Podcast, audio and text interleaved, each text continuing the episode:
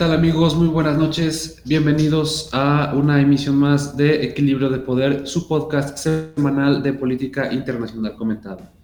Les saluda Guillermo Romo y les recuerdo que estamos transmitiendo en vivo por YouTube por nuestro nuevo canal Equilibrio de Poder Podcast y también pueden encontrarnos en nuestras redes sociales, en Twitter como arroba Poder Equilibrio y en Facebook como Equilibrio de Poder en donde pueden ponerse en contacto con nosotros, en donde encontrarán las ligas a todos nuestros episodios y en donde posteamos regularmente noticias y todo tipo de contenido relacionado con los temas que analizamos aquí semanalmente.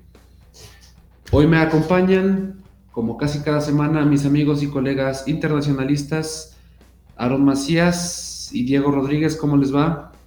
¿Qué tal? Buenas noches, Memo, Diego, auditorio. Un gusto. ¿Qué tal, Aaron? Memo, Buenas noches, auditorio. Oscar en Controles. Y vamos a hablar sobre las elecciones en los Estados Unidos. No podría eh, ser de otra, de otra manera. De cierto modo, me da gusto hablar de otra cosa que, no sea la pandemia. Aunque bueno, también influyó, eh, sin duda, en la elección. Una elección muy cerrada que ya un día después sigue sin em, tener candidato ganador ni en las presidenciales, ni en el Senado, ni en la Cámara Baja, que es la de representantes.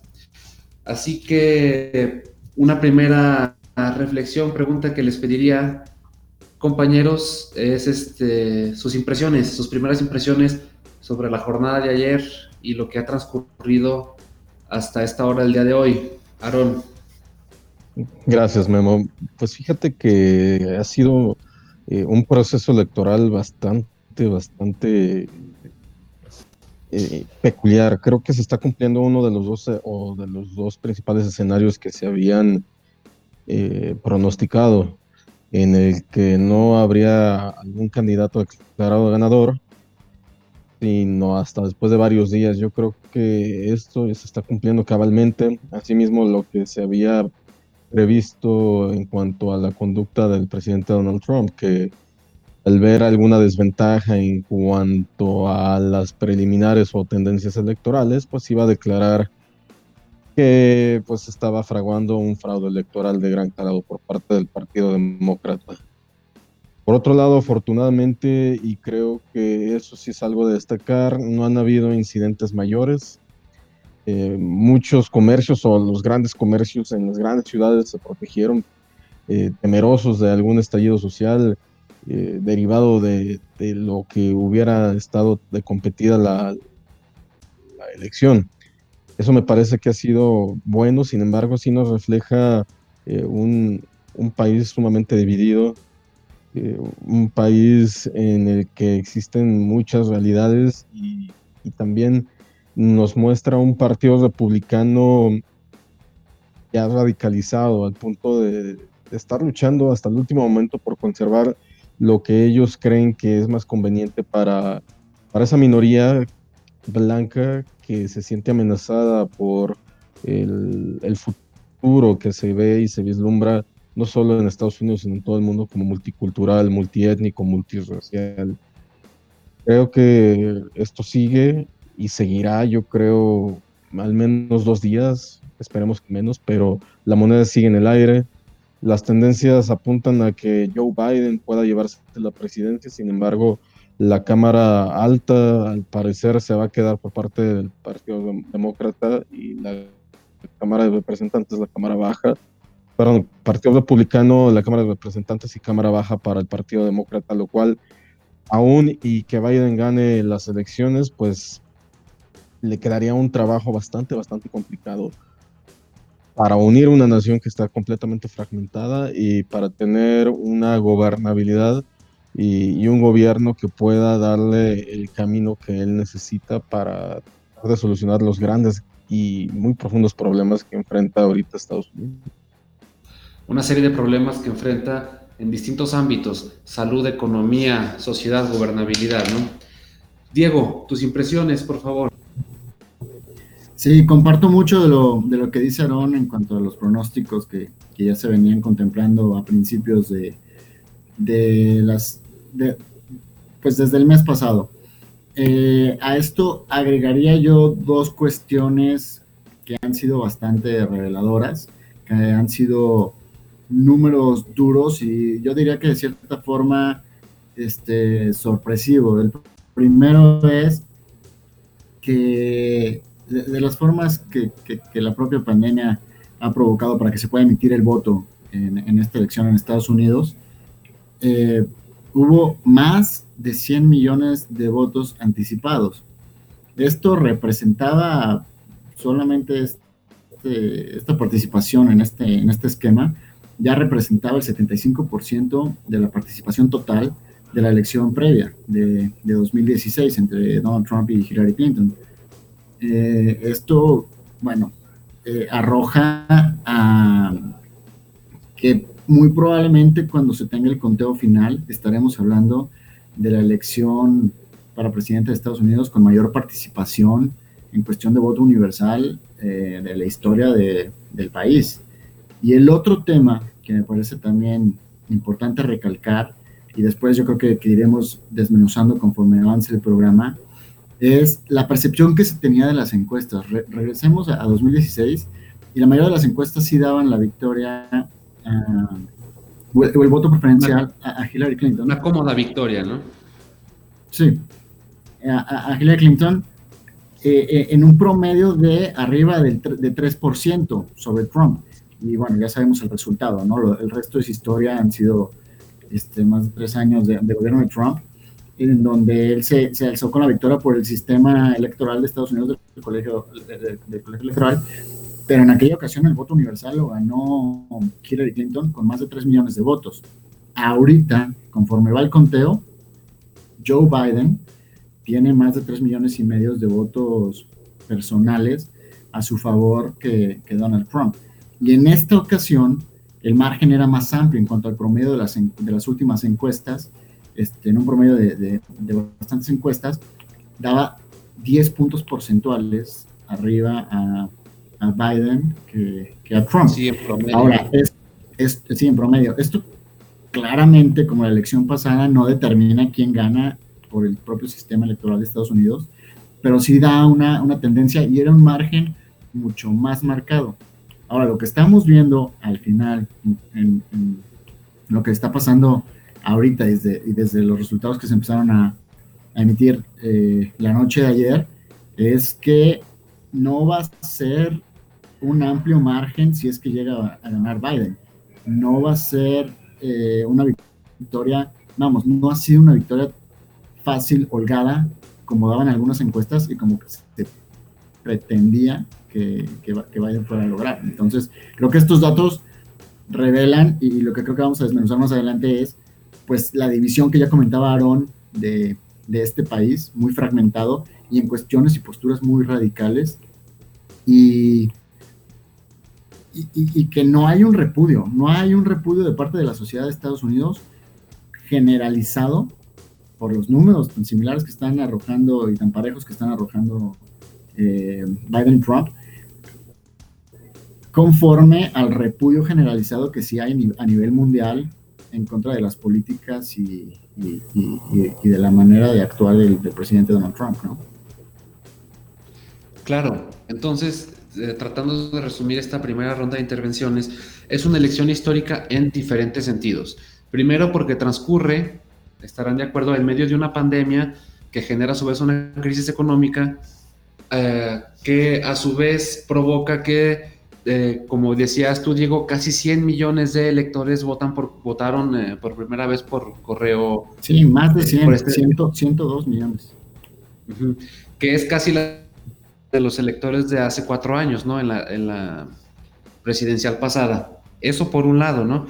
Y por otra, lo cerrado, lo cerrado de, los resultados que vemos ahorita, que ya más de 24 horas después de que cerraron las casillas y empezó el conteo de votos, no tenemos un resultado claro, ¿no?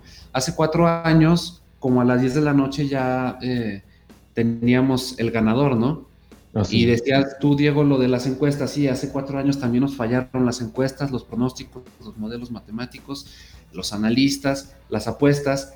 Y este año también, aunque no sé, nosotros que nos gusta analizar este tipo de cosas y que tenemos un poquito de memoria con cierto recelo, ¿no? O sea, no, recuerdo que aquí en Equilibrio de Poder siempre no adelantamos un resultado, guardamos pronóstico, adelantamos más bien pronóstico reservado, argumentando esto que dices, Diego, eh, el promedio en el modelo de encuesta de las encuestas, el poll of polls, la, la, ventaja que llevaba Biden era entre 8 y 10%, pero había encuestas en las que la ventaja era solo del 3%, ¿no?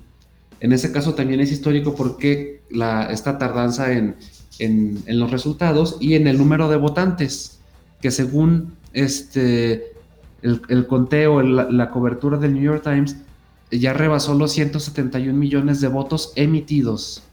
Es histórico y, eh, si no me equivoco, ambos candidatos ya son los dos candidatos, tanto Trump como Biden, más votados en la historia de Estados Unidos. Biden acumula al momento 71 millones 800 mil votos, mientras que Trump contabiliza 68 millones 258 mil. Sí, en este momento, la de mayor participación en la historia. Sí, es. Así es, exacto. Y a pesar de la pandemia, a pesar de la reclusión, a pesar de la crisis económica, eh, no sé, me parece muy interesante y destaco o me intriga más bien eh, tu último comentario, Diego, que dice, sí es cierto, este repudio que nosotros o que los medios nos reflejaron que había hacia Trump dentro de los Estados Unidos no es tal. Lo vemos de manera cerrada. Ayer a estas horas comentábamos nosotros en nuestro chat de WhatsApp que eh, se le iba a llevar Trump, ¿no? Porque estaba despegando en algunos estados. Es decir, hay un fenómeno ahí que, que no estamos comprendiendo para entender los sondeos, las intenciones de votos y las dinámicas sociales que están pasando en Estados Unidos, ¿no? Tal vez hay que romper esos esquemas de que si el voto blanco, el voto latino, el voto educado, y son, eh, cuando en realidad son yo creo que una, una variedad de categorías con lógicas propias, o a qué atribuyen ustedes este fenómeno que de verdad es desconcertante. Sí, que yo ahí, aquí, por ejemplo, nada más un comentario rápido, eh, diferenciar, ¿no? No es lo mismo el voto latino en, en, Texas Exactamente. que el voto latino en California y que el voto latino en, en, Florida. Simplemente porque en Florida el voto latino no significa que sea mexicano. El voto latino viene de más, de más países, sobre todo centroamericanos, caribeños. Cubanos, eh, sí cubanos, venezolanos, colombianos, venezolanos. El voto latino en California, pues sí, sí, la mayoría es, es, un voto es un voto mexicano. Entonces, no es lo mismo el voto latino en un lugar que en otro, no es lo mismo el voto negro en un país del sur que en un país, que, perdón, en un estado del sur que en un estado del norte, y así las distintas eh, minorías y grupos sociales, ¿no? Claro, Aarón, ¿algo que aportar? me parece que eh, coincido mucho con Diego, que no es lo mismo una minoría en, en cierta región que en otra. Eso también es importante, me parece que, que los ciudadanos eh, estadounidenses al parecer ya no están brindando la información eh, completa o, tal vez ya no quieren ellos dar tanta información en cuanto a su intención de voto o si la están dando es una intención de voto que no está reflejando eh, lo que se va a hacer en, una votación. Puede ser eso, puede también ser que los encuestadores estén eh, dirigiendo de una manera no adecuada al, a, ese universo de, posibles votantes. Creo que ahí tienen que hacer un, gran trabajo de, investigación, de ajuste y de ejecución de las encuestas, porque mm, estamos dándonos cuenta que no, no reflejan, eh, están reflejando ni siquiera con sus parámetros de, error lo que está sucediendo. Y algo también muy importante que me parece es que la sociedad estadounidense se está manifestando como nunca se había manifestado, yo creo, en su historia haciendo un ejercicio democrático impresionantemente gigantesco en los Estados Unidos. Sin embargo, nos está eh, dando un mapa muy veraz de lo que es Estados Unidos en este momento, una nación completamente fragmentada y, se ve territorialmente muy, muy, eh, podemos decirlo, eh, muy claro dónde está cada partido. Vemos eh, una región centro-norte y centro-sur, parte de el, sur este completamente pintado de, de rojo, completamente pro-Trump. Y también vemos una costa norte, oeste y costa norte eh, este también, pero pintada ya de demócrata. Entonces se ve un, un, cinturón en medio del país completamente republicano, bordeado por, por demócratas. Y también en los diferentes estados se nota que el, voto rural es eh, básicamente, y yo creo que hasta un 90%, 95% completamente republicano. Y en las grandes ciudades es completamente demócrata. En la mayoría de las grandes ciudades es demócrata. Entonces vemos por ahí eh, un reflejo de, de esas diferencias sociales, de esas diferencias educativas, de esas diferencias culturales que están llevando a que el grueso de la población eh, rural, eh, sin estudios, blanca o, minorías marginadas estén votando eh, por Donald Trump. Y aquellas grandes ciudades cosmopolitas, aquellas ciudades eh, vanguardistas, estados vanguardistas, están votando generalmente por o en, su mayoría por Joe Biden. Me parece que muy marcado ya esa división completa de los Estados Unidos. Cualquiera que llegue, sobre todo si es Joe Biden, va a tener una tarea técnica para tratar de resarcir esta división tan profunda que hay ahorita en los Estados Unidos y, que no es nada nuevo, que es un fenómeno que se ha venido cultivando, que se ha venido exacerbando ahora más con, con la presidencia y con la administración de Donald Trump y, llegó a, este nivel en la que más de 150 millones de, habitantes han ido a votar, lo cual es histórico. Es histórico lo que estamos viendo. Encuestas nos fallaron de nueva cuenta y estamos dentro, estamos en, dentro de una eh, dentro de un paréntesis democrático muy, muy peculiar muy importante para el destino tanto de Estados Unidos como del mundo, porque esto nos importa a todos.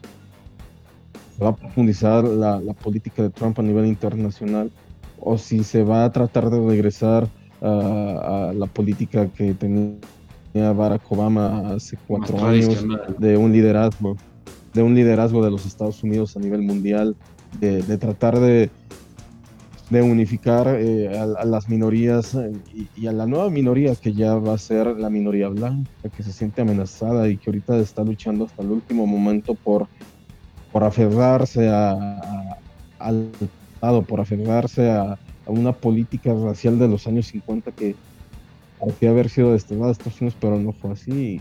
ahorita se está viendo esa fuerza de, de la minoría que se siente amenazada por las otras grandes minorías que están ocupando los espacios que ellos están dejando. Pero a esta minoría yo creo que se le suman eh, nuevos eh, grupos sociales y, étnicos. En esta elección, eh, Trump sacó aproximadamente entre 17 y 23% más de voto latino y un poco más de voto afroamericano. Y esto me lleva a pensar, mencionábamos en la primera ronda que las encuestas no reflejaron un repudio generalizado que nos transmitieron los medios de comunicación a nosotros, que a fin de cuentas estamos en el extranjero, ¿no? Por eh, ejemplo, lo que mencionaba, lo que mencionábamos del voto latino, algo muy muy peculiar, sobre todo en, estados donde el voto latino es primordialmente no mexicano, sino de países como Venezuela o Cuba. El discurso antisocialismo, anticomunismo, el repudio a los gobiernos socialistas de Latinoamérica por parte de Trump, me parece que influyó bastante. Es parte del discurso demagógico que Trump utiliza para atraer minorías. Me parece que... muy, de Guerra Fría, ¿no? Cayeron en la trampa, como muchos hemos caído en la trampa de, demagogias, de combatir eh, ciertos males que aquejan a ciertos grupos sociales o ciertos países, como puede ser Venezuela, como puede ser Cuba. Creo que por ahí pudiera haber sido que haya Sí, y creo yo, si me permiten abordar en ese comentario de, los, grupos latinos, está la parte de que, pues bien, esos, esos eh, habitantes con, ascendencia o descendencia de, esos países latinoamericanos, añadiendo a los mexicanos, pues siempre los republicanos han tenido una agenda con ciertos ideales más acorde a, la cultura de los latinos, ¿no? O, sea, el, no ir por el matrimonio de, personas... Más conservador. Mucho más conservador. Y, en cuanto a las libertades sociales, ¿no? Sí. el matrimonio igualitario, el, derecho al aborto, el aborto, legalización de drogas. Exacto. Y, ese, en ese sentido, esos temas, pues para, es, una mentalidad distinta a la que tiene eh, el latino, podríamos llamarla de, manera coloquial como, como más mocha, y esa es una agenda que tienen en esos temas muy marcada la distinción entre republicanos y demócratas. Donald Trump, la frontera con los niños y, sus padres que estuvieran enjaulados, todo eso genera mucho descontento social, pero al final ciertos temas de la agenda que manejan los republicanos van mucho más acorde con el pensamiento del latino. Y otra cosa, a mí esta parte la, puedo entender por ese lado. Otra parte que no me explico tanto y que se me hace eh, eh, eh, pues muy radical es acabamos de tener y, continúa el movimiento de Black Lives Matter y, todo el, repudio que hubo sobre cuestiones contra, contra la, la sociedad afroamericana y aún así Trump está teniendo mayor participación de afroamericanos. Ahora, considerando esto que acabas de mencionar, Diego, disculpa la interrupción, mencionabas, ya mencionamos un par de veces en cuanto a ese repudio, ¿no? Que nosotros suponemos que existe, pero no sabemos al interior del país. Y aquí en nuestro chat en vivo, Eric Hernández, que estuvo con nosotros hace un par de semanas analizando el tema de Bolivia, nos dice, ese repudio generalizado es la opinocracia, es decir, los medios de comunicación, no de la población. Y esto me lleva a preguntarles, amigos, eh, ¿de verdad es, este, fue tan desastroso esta gestión de Trump? ¿Cómo llega a esta reelección? Eh, porque, bueno, vimos sus rallies abarrotados y, y, vemos ahora que tiene mucho más apoyo popular del que suponíamos, ¿no? La prueba es que no tenemos todavía un ganador claro por lo cerrado de elección. Así que les pregunto, ¿Qué rescatan ustedes de, positivo en esa gestión o tal vez su discurso, su campaña, que se refleje en estos resultados que estamos viendo? Me parece que lo más, eh, podríamos decir, respetable fue la, ese proteccionismo y, poner en primera línea de, su gestión eh, América, Make America Great Again y, la cuestión del nacionalismo y proteger la empresa estadounidense. Me parece que eso fue lo más respetable y eso es a, lo que muchos americanos les, les gusta, les, les llama el patriotismo. o sea, creo que eso es parte de lo que a ellos, eh, en cierto modo, en sus ideales les, les llama y la economía se venía comportando de una manera, pues, buena, por así decirlo, eh, con una creación de empleos bastante eh, decorosa, pero nada más, o sea, para mí y, creo que no creo que solo sea la opinocracia, sino más bien los ojos y los reflectores del mundo. Ha sido una división tremenda y lo estamos viendo en los fotos. El repudio es de mitad, sí, mitad no, por lo que estamos viendo. O sea, es la, el discurso de polarización lo que está creando este voto tan dividido. Eso es lo que para mí sería rescatable en parte de la cuestión económica, pero solamente porque pues Estados Unidos se aisló prácticamente, o se largo del mundo y eso pues va contra los ideales del libre comercio, del, capital. Me parece que sería lo único rescatable dentro de, del interior de Estados Unidos. Creo que es base importante para el apoyo de Donald Trump.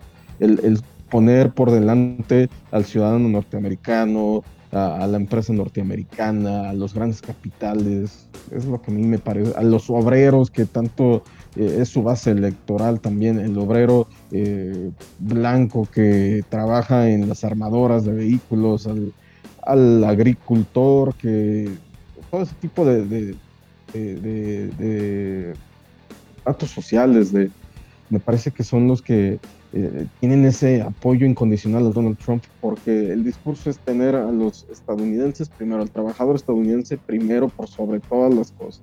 Los demás no me importan. Los demás se pueden ir a volar, pueden hacer lo que quieran. A mí lo que me importa es mi gente. Y es parte de, ese discurso demagógico que tiene al país sumido en una polarización tremenda. Claro. Diego, ¿tú qué, rescatas de estos cuatro años?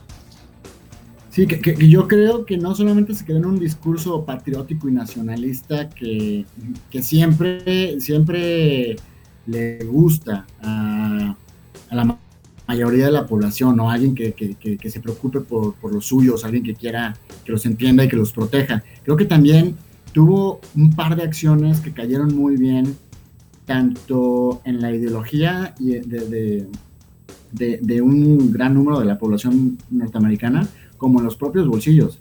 En la ideología me refiero a que esta parte que mencionaba Aarón de, de mantener los empleos de la base obrera de estos sectores, estos gremios como el automotriz tan fuerte, de, tratar de mantenerlos ante la competencia tan fuerte externa como, como, como, como Corea, como Japón, como Alemania, por ejemplo en el sector automotriz, obligó, obligó a que se renegociara el Tratado de Libre Comercio donde estamos eh, eh, implicados directamente los mexicanos el Telecan pasó y se sustituyó ahora por el Temec.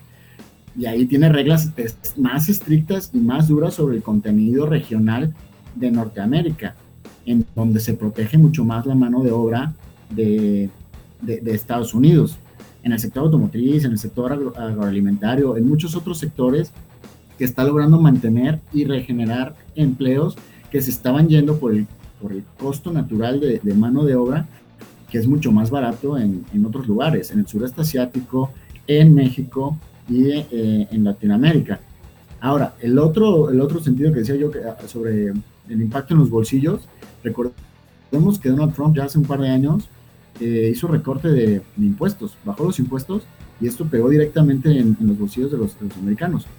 Este, comenzaron a, percibir como, como ellos lo manejan, ellos no, no ven tanto como quincena o mensual su, su percepción, sino que sus ingresos son, los, perciben como anuales. Y hacían un, un desglose sobre, con estas reducciones de impuestos, cómo iba directamente a caer en sus bolsillos más, más dólares, más, más dinero eh, líquido en sus cuentas que, que, antes se iba directamente a los impuestos. Entonces creo que este tipo de, de, acciones, no solamente la retórica nacionalista o patriótica, tuvo un impacto muy fuerte y, un, y se vio bastante bien dentro de la población americana. Ahí va para un comentario rápido para comentarle, para contestarle directo a, Eric Hernández. Yo creo que es parcial, no es completo ese, ese repudio generalizado que sea de la, de la opinocracia y no de la población, porque lo estamos viendo. Hillary Clinton perdió con 3 millones más de votos universales, personales. Entonces, Trump no tiene la mayoría, pero gana por el sistema electoral. Ahora, a falta de que termine el conteo, Joe Biden tiene 3 millones y medio de votos universales personales más. Entonces, en un país que tiene más de, 350 millones de habitantes, no representa, no, no es tanto, pero sí es cercano al, o sea, no es, un número tan pequeño, pero, pero tampoco es un número para, para, para demeritar eh, por la, propia magnitud que son 3 millones de personas. Y creo que, creo que el propio, donde sí daría la razón es el propio descontento que ha generado la política y la ideología de Trump, sobre todo en medios internacionales, donde ahí quizás se ha marcado una tendencia más en, en, su contra. Este, y al final estamos viendo que la elección está tan cerrada porque sí se creía otra cosa y, está mucho más cerrada, pero sí hay más favoritismo, más votos efectivos, personales, universales, a favor de, Joe Biden. Ahora, en cuanto a, a... Ah, tenemos una interacción, perdón. Tenemos una interacción en nuestro chat en vivo. En YouTube, María Campos pregunta, desde su punto de vista, ¿podría ser viable replicar el voto anticipado en México para las elecciones de 2021? Lo primero que me viene a la mente al leer esta pregunta es que parece ya que el sistema electoral mexicano está años luz de distancia del de Estados Unidos, ¿no? Veía que en Twitter este sistema electoral y por la tardanza en la contanza, en el conteo, en el cómputo de votos, ya decían que era propio de una república bananera, ¿no? Y hay cierto analista, olvidé su nombre, que puso como ejemplo el de México. ¿Ustedes qué opinan? Un pequeño paréntesis. Yo no lo creo para nada viable. Parece que el sistema de, conteo electoral y en sí el sistema electoral mexicano se me hace bastante robusto. Si bien tiene sus deficiencias como todas las eh, democracias incipientes, me parece que no creo que sea lo más viable, sobre todo para evitar lo que se está viendo ahorita en los Estados Unidos, que dé pie a, que dé pie a, y que dé pie a, ¿a qué me refiero? Que dé pie a, que dé pie a cosas de, argumentación de fraudes electorales, de pérdida de votos por que no llegaron a tiempo, porque no fueron trasladados adecuadamente. Eh, ese tipo de situaciones me parece que no serían las ideales. En general en México los conteos de los votos son muy efectivos y son muy rápidos. En la cuestión con, con los Estados Unidos es que la elección, aunque sea federalizada, aunque sea este, una elección federal, los estados manejan completamente las elecciones en sus estados. No hay un instituto, por así decirlo, equiparable al INE en los Estados Unidos. Las elecciones y los conteos eh, de los votos en Estados Unidos son a cargo completamente y organizados completamente por los estados, aun si sea una elección Entonces, eh, creo que el sistema electoral en México y el órgano completamente autónomo, que es el INE, que lleva a cabo la organización, ejecución y finalización de las elecciones, me parece que es bastante robusto y no veo para nada viable un voto anticipado en México. ¿Tú cómo la ves, Diego? Yo, yo mencionaría que de alguna forma existe, ¿no? Recordemos, este, y ayúdenme ustedes, pero existe. El voto en el extranjero. El voto en el extranjero, sí. La gente que está registrada y, anunciada y comentada que, vive en el extranjero puede hacer uso de, esta modalidad de, votar y el, voto es similar, o sea, se, envía se envía previo, este, se manda por correo, se contabiliza, este, y eso, eso ya existe y ya existe desde varias elecciones a nivel federal. Ahora, buscar cambiar el sistema electoral mexicano y buscar replicar un voto anticipado más general, que recordemos, o sea, este tuvo tanto impacto porque en, gran medida se debe a, la cuestión de la pandemia. Pero andar buscando, tratar de, encontrar el hilo negro cambiando el sistema electoral mexicano, creo que no es momento, no estamos en condiciones. Si bien yo creo que al contrario lo que se debe hacer es robustecer eh, a las instituciones, porque, porque, bueno, desgraciadamente en los últimos años se hay una percepción y probablemente sea efectivo un debilitamiento de las instituciones, tanto por, asignación de presupuesto, de personal, de recurso humano. Eh, más bien lo que se tendría que hacer es fortalecer a las instituciones y más a, las que tienen tanta importancia y relevancia como las que definen a los gobernantes del país. Muy bien, muchas gracias María por la interacción. Y ahora les lanzo la siguiente pregunta para ver otra ronda. Eh, amigos, escenarios futuros, posibles escenarios futuros. Semanas antes de la elección, el presidente Trump ya eh, pronosticaba, adelantaba fraude electoral, se están robando la elección, etcétera, etcétera. Hay mecanismos que prevén em, leyes que prevén recuento de votos en ciertos estados, en ciertos condados y en la última instancia la Suprema Corte que dirime eh, este diferendo declarando ganador como ocurrió hace 20 años en el 2000 en la elección entre, entre George Bush y, y Al Gore, ¿no? Así que en ese tipo de escenarios, ustedes que ven, ustedes ven a Trump impugnando elecciones, recuento de votos, resultado favorable para él, lo respalda el partido o no. Porque vemos que los republicanos tienen una buena posibilidad de mantener control en el, en el Senado. Y ahí yo me imagino, pues, como buenos políticos que son, que igual les conviene más negociar con los demócratas agenda legislativa y darle la espalda a Trump, que a fin de cuentas no es un militante en sí del partido, no lo ha sido. Pues fíjate que escenarios, pues eh, ahorita como está la situación, podríamos, o al menos yo podría vislumbrar la presidencia queda con Joe Biden. Sin embargo, impugnaciones, claro que las va a haber. De hecho, ya hay, ya se han dado demandas de varios estados por parte del equipo de Donald Trump. para parar los votos y, yo creo y seguramente en los estados en los que la diferencia no sea sustancial se va a pedir el recuento de votos y no dudo ni por nada del mundo que se llegue a instancias de una eh, de que la Suprema Corte eh, tenga que definir esta ley. ¿A dónde se va a llegar? Creo que el, el Partido Republicano sí estoy casi seguro que va a apoyar hasta donde pueda la permanencia de Donald Trump en los Estados Unidos porque creo que el Partido Republicano se ha vuelto ya en, su mayoría un instrumento personalizado a Donald Trump. Eh, han estado, si bien algunos importantes eh, este, miembros de este partido se han desmarcado, la mayoría o el grueso del Partido Republicano ha solapado todas las fechorías de Donald Trump y creo que en este momento están con él a morir. Eh, lamentablemente no creo que aunque tengan eh, o conserven la mayoría en la Cámara de Representantes, eh, en la Cámara Alta, vayan a tratar de negociar con los demócratas. Van a ir a las últimas instancias y, bueno, puede alargarse hasta el mes de diciembre si, mal nos va. Esperemos que no se llegue a ese, escenario, pero sí puede llegar a ser están las condiciones dadas para que se dé. Y, bueno, creo que no queda más que esperar, no queda más, que, más que esperar cómo se van dando las coyunturas.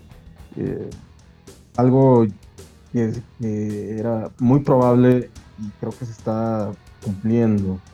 Y tenemos, eh, perdón que, que, cambie de tema, otra interacción en nuestra página de YouTube. Y dice lo siguiente, ¿qué podemos esperar en la política exterior si gana Biden? respaldo nuevamente a la OMS, relajará el conflicto con China, endurecerá nuevamente las relaciones con Rusia. Bueno, en dado caso de que se dé una hipotética eh, presidencia de Joe Biden, parece ser que sí va a seguir con una política exterior muy similar a la que tuvo Barack Obama, eh, de tener un protagonismo en los organismos internacionales muy fuerte, sin duda va a regresar a Estados Unidos a la OMS y a los grandes pactos y grandes acuerdos internacionales. Eh, puede ser que sí endurezca y certeza endurecerá las relaciones con China y, con Rusia también. Entonces es lo que podemos esperar, un protagonismo muchísimo más importante a nivel mundial de los Estados Unidos, tanto moral como económicamente hablando. Creo que sí pudiera ser eh, una política exterior muy, muy apegada a lo que Vamos, no sé, Diego, tu Sí, yo, yo, creo, yo creo lo mismo. Yo creo que, que en dado caso de que continúen las tendencias y se declare ganador y presidente a, Joe Biden, yo creo que va a buscar regresar al status quo a, a, Estados Unidos. Que vamos, es un status quo que el propio Estados Unidos ha, ha buscado y ha generado eh, a nivel horizontal, eh, horizontal en, todos los, en la mayoría de los organismos internacionales. Entonces yo sí creo que regresa la OMS, yo creo que baja las tensiones del conflicto de la guerra comercial con China, tratando de buscar también eh, un mayor compromiso y, mayores acuerdos en la Organización Mundial de Comercio. Yo creo que relaja las tensiones y habrá mejores acuerdos en, el, G7, en el, G20, probablemente buscará regresar a los acuerdos de París de cambio climático, este, y a varios acuerdos, buscará acuerdos nucleares con, con aquellos países que pudieran representar amenazas nucleares al mundo. Y, no sé si endurecer las relaciones con Rusia, pero sí dejar claro que, que no se va a dejar manejar o influir por, por intereses rusos, como ha sido la apreciación que se ha tenido de que incluso ha habido investigaciones dentro de, Estados Unidos contra Donald Trump y que las propias agencias de Estados Unidos han, han, dicho que sí ha habido injerencia de, Rusia en, en, elecciones y en tomas de decisiones. Entonces yo creo que lo que buscará será, y le llevará tiempo, le llevará tiempo porque el mundo no está contento, los líderes no están contentos con la forma en la que se ha comportado Estados Unidos, que, repito, es el mismo que ha ido construyendo con esa capacidad, con ese poderío, con esa presencia a nivel mundial que tiene de un status quo donde ellos mismos han marcado la agenda. Entonces, yo creo que, que lo favorecen. que lo favorecen y, va acorde a sus intereses. Y, yo creo que buscarán regresar a ese status quo que ellos han, generado en diferentes ámbitos, en el, militar, en el comercial, en el de cooperación, en el de cambio climático, e, en, temas pues que, empiezan a ocupar eh, la agenda eh, de manera novedosa en, los, distintos foros internacionales y también en los temas tradicionales que han estado desde siempre, como en la ONU, el Consejo de Seguridad, eh, etcétera. Sí, Biden desde, desde candidato ha manifestado reiteradamente el interés de que bajo su presidencia Estados Unidos reasuma ese liderazgo que está llamado a ejercer por, por, su condición de país hegemónico, ¿no?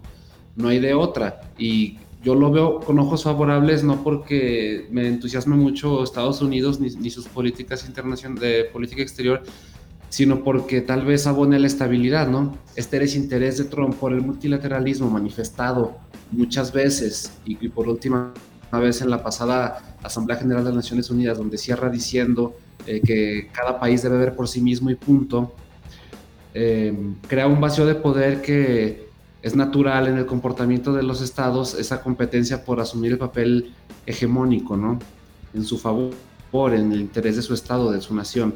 Así que sí, Biden ha manifestado reintegrarse a la OMS, reintegrarse a la UNESCO, reintegrarse al Acuerdo de París, eh, reiniciar negociaciones con Irán y el conflicto con China que también venía en esta última interacción, a mí se me hace inevitable el conflicto con China. Yo creo que solo se prolongaría con eh, tal vez acuerdos eh, parciales, diplomáticos en diferentes niveles y en diferentes áreas, pero el conflicto me parece inevitable, no inminente todavía, pero inevitable. Em, y ahora, ya para cerrar, tenemos una última interacción en nuestro chat.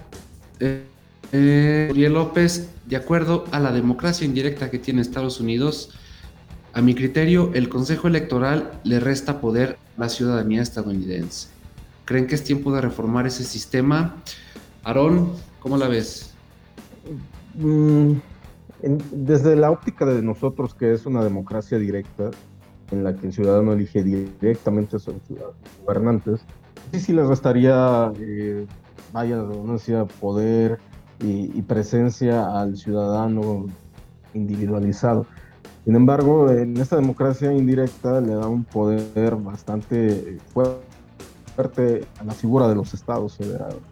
federales Entonces, creo que sí se podría reformar, pero ya tendría que venir eh, parte de, los ciudadanos. Podría ser, no sé, si una figura de, un plebiscito, referéndum, en la que el ciudadano común de los Estados Unidos no se sienta representado al 100% en la manera en que eligen a sus gobernantes.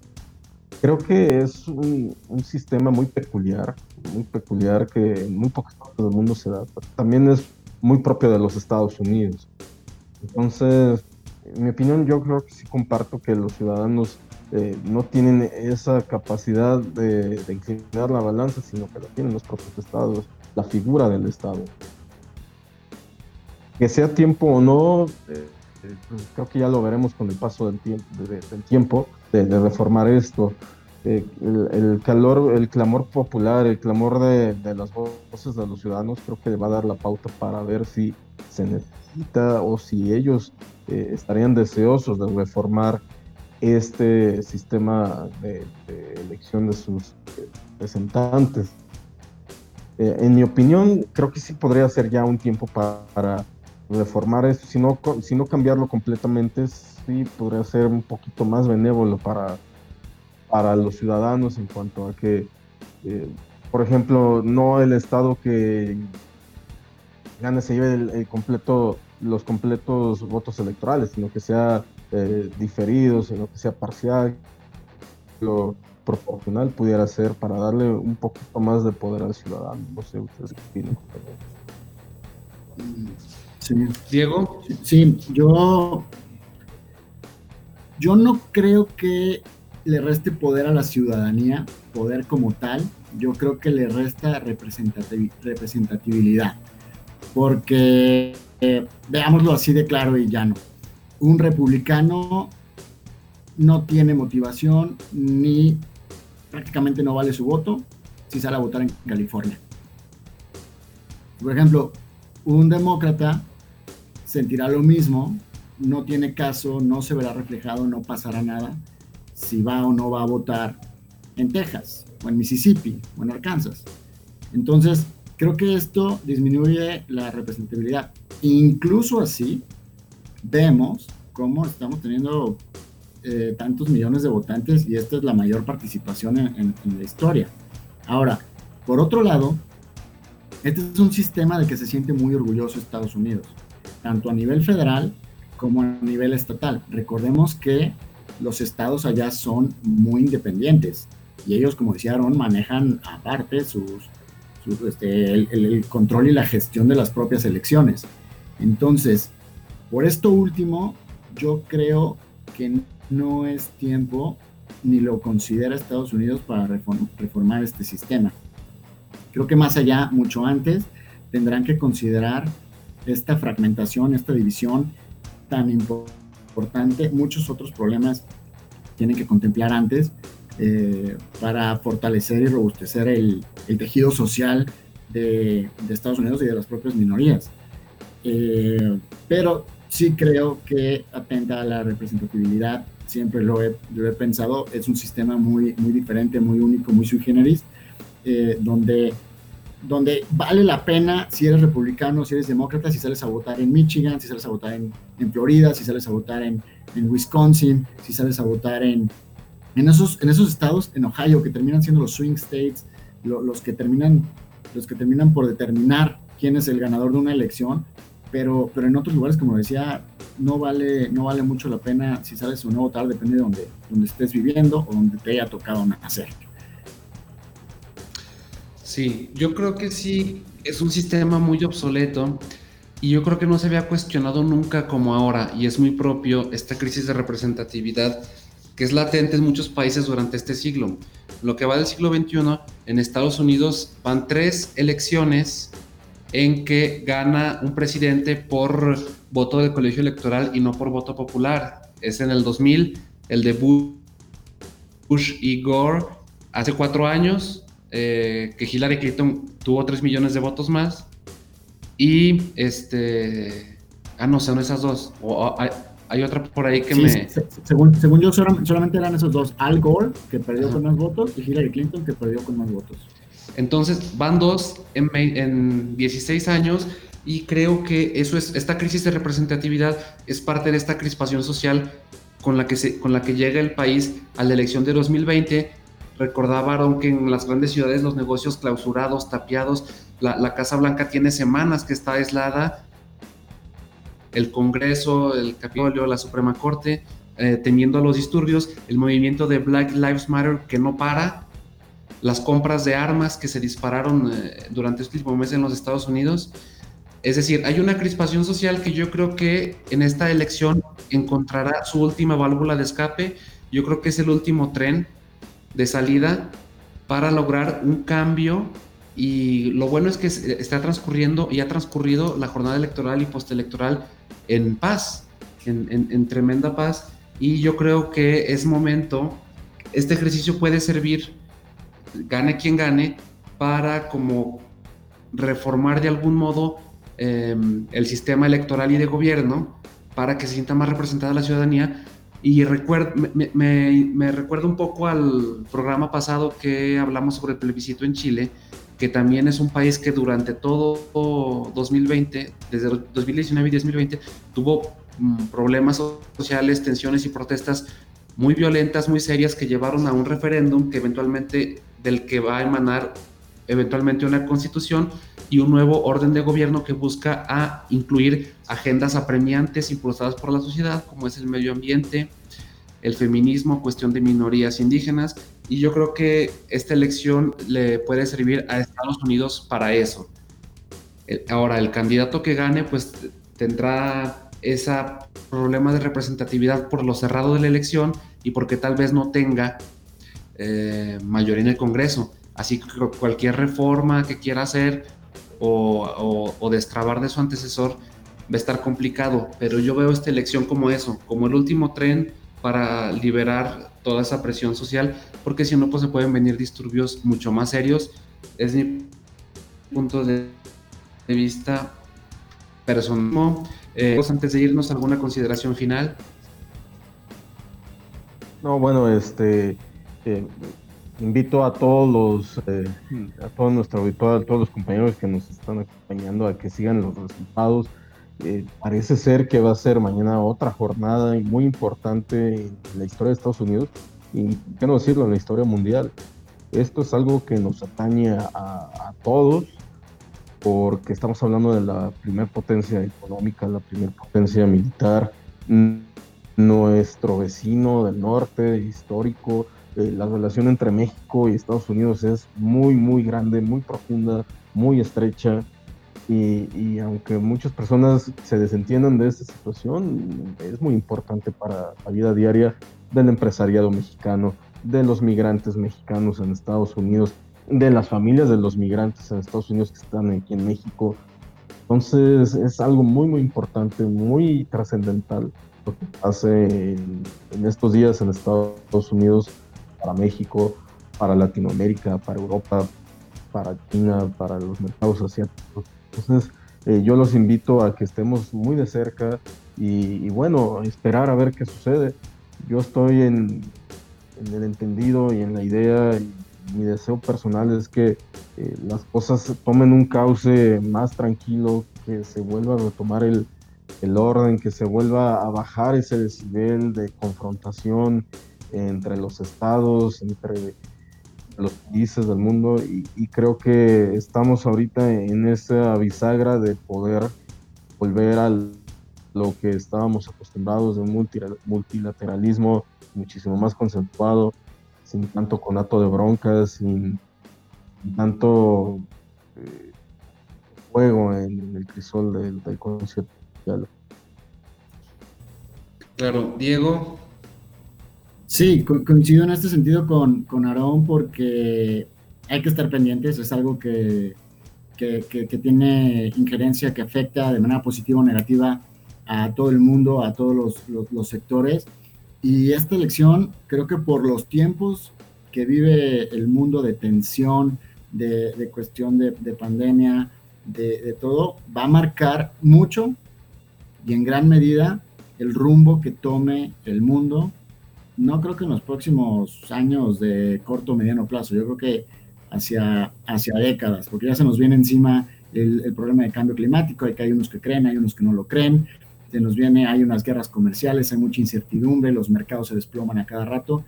Entonces, yo creo que el resultado de esta elección va a marcar en gran medida el rumbo en las próximas décadas de, de, de la línea de la ruta que tome, que tome el mundo hacia adelante por la propia naturaleza hegemónica que comentábamos del poderío y presencia internacional, mundial que tiene, que tiene Estados Unidos.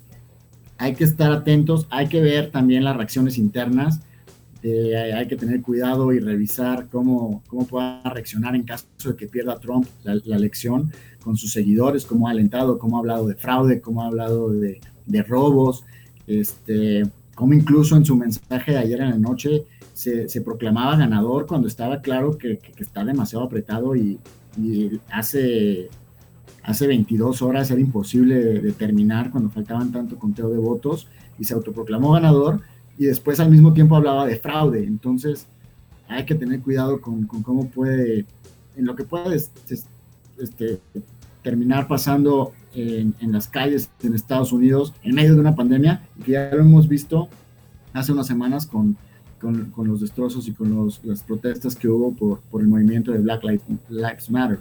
Este, contrario a los mensajes que, que, dio Trump, que perdón, que dio Joe Biden en sus apariciones, donde reconocía y se sentía confiado, pero eh, hacía un llamado a la paciencia, a, a, la, a, la, confiabilidad en el sistema y, que esperaba el conteo, que, que, reconocía y se sentía confiado en, en algunos, en algunos estados, en algunos condados, pero, pero, que era importante esperar, que, que, por más de que diera él bien, sus proyecciones fueran favorables, había que, esperar y hablar y, un llamado a la, a la, mesura. Y habrá que esperar porque probablemente esto lleve pues unas horas más, unos días más, porque falta contar muchos votos que fueron recibidos por correo, en donde sí hay que decir que la tendencia favorece en la mayoría, arriba del 50%, a, Joe Biden, en algunos lugares al 65%, en otros lugares en el 80%, como en, como que es de, es de los estados que, que, pueden marcar el rumbo y que, y que todavía quedan pendientes de contar muchos, muchos votos. Muy bien, pues amigos, colegas, muchas gracias. Nuevamente, Aarón, Diego, gracias a Oscar en producción y a nuestra audiencia cada vez más participativa y creciente. Nos escuchamos el próximo martes con un programazo, temazo de actualidad. Lo anunciaremos próximamente y buenas noches. Buenas noches. Gracias Oscar, Aarón, Memo, saludos a toda la victoria. Buenas noches.